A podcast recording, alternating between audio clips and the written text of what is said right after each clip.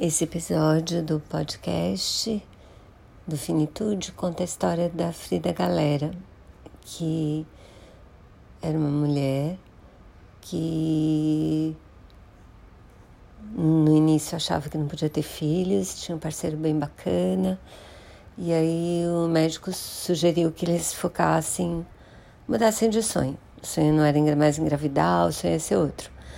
O sonho virou uma construir um veleiro, porque comprar um pronto era impossível de caro.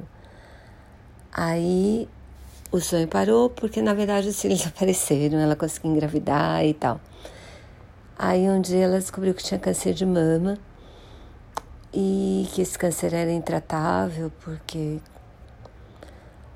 e aí ela, quer dizer, intratável não, né? Era um câncer com incurável, mas não intratável. Ela tratou, parece que uns 10 anos o câncer. Nesse meio tempo, eles resolveram investir de volta no sonho do veleiro, acabaram de construir, pediram ajuda e tal. Ela tirou uma carta de arraiz, ele também, a dele permitia que ele fosse comandante do veleiro. E ela acabou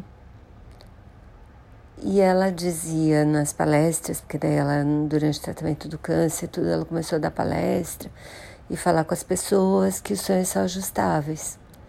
Né? A história dela conta muito isso. E ela chegou, imagina, a, a chegar ao Caribe com esse veleiro e o marido, né? E agora o marido, depois que ela se foi, ele sonha dar a volta ao mundo, que era o sonho inicial deles com o veleiro. E ele vai fazer esse, essa volta ao mundo, se Deus quiser, com o filho, um dos filhos dele, deles, né? E além disso, eles inspirados, o pessoal do Pérola, parece que ela era mega comunicativa, conhecia todo mundo no hospital e tal.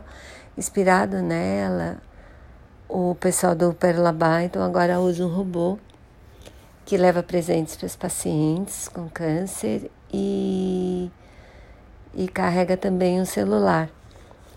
E na tela desse celular aparece a carinha de quem estiver comandando o robô. E o robô chama Frida em homenagem a ela. Então, sonhos são ajustáveis e a Frida continua por aí.